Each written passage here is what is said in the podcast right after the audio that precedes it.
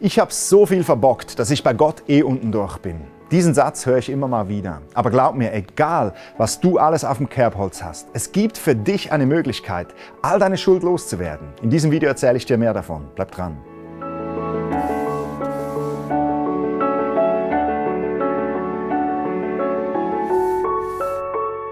Obwohl wir glauben, dass wir grundsätzlich gute Menschen sind, häuft sich im Laufe der Jahre immer mehr Schuld und Sünde in unserem Leben an. Da sind diese kleinen Verfehlungen, die man mit einem einfachen Es tut mir leid wieder gut machen kann. Aber es gibt auch diese großen Fehlentscheide, die wie eine Tonne Gewicht an uns hängen und mit derer Konsequenzen wir dann auch einfach leben müssen.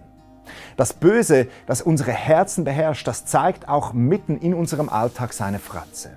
Wir nehmen uns von ganzem Herzen vor, liebeswürdig und geduldig mit unseren Mitmenschen zu sein. Doch im nächsten Stressmoment brechen böse Worte wie Gift und Galle aus uns heraus und bohren sich in die Seele unserer Mitmenschen. Nein, wir Menschen, wir sind nicht einfach von Grund auf gut, sondern eigentlich steckt in jedem von uns ein kleiner Egoist. Und mit jedem kleinen oder auch großen Fehltritt, den wir machen, verschulden wir uns gegenüber unseren Mitmenschen, aber ganz besonders auch gegenüber Gott. In der Bibel, da lesen wir diese Geschichte von dieser Frau, die auch so einen Fehltritt in ihrem Leben gemacht hat. Sie hat die Ehe gebrochen und mit einem anderen Mann geschlafen. Diese Frau, die wird dann von ihren Anklägern zu Jesus gebracht. Das Gesetz verlangt die Steinigung, verlangen diese Ankläger mit faustgroßen Steinen in der Hand. Und Jesus, er wusste, dass diese Frau schuldig war. Aber sind wir Menschen das nicht alle in der einen oder anderen Form? Und so traf Jesus diesen Nagel auf den Kopf, als er den Sittenwächtern entgegnete, wer von euch ohne Schuld ist, der werfe den ersten Stein.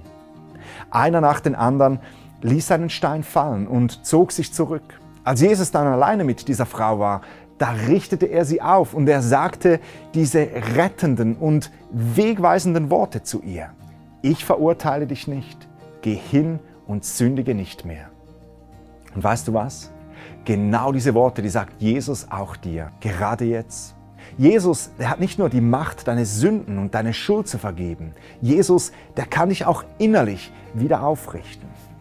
In der Bibel, in Jesaja 53, da lesen wir diese eindrücklichen Worte. Da steht geschrieben, doch er, und damit ist Jesus gemeint, er wurde blutig geschlagen, weil wir Gott die Treue gebrochen hatten. Wegen unserer Sünden wurde er durchbohrt. Er wurde für uns bestraft. Und wir, wir haben nun Frieden mit Gott. Bei Jesus findest du Vergebung und die Chance auf einen Neuanfang. Bringe noch heute deine Schuldenlast zu Jesus ans Kreuz. Er wird sie dir von deinen Schultern nehmen. Er wird dich innerlich wieder aufrichten und er wird dir ein neues Herz geben. Ein Herz, das es liebt, nach Gottes Geboten zu leben und sie zu befolgen.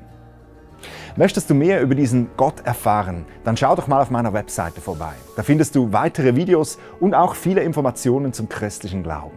Wir sehen uns beim nächsten Mal. Ich freue mich schon drauf. Bis dann, sei gesegnet.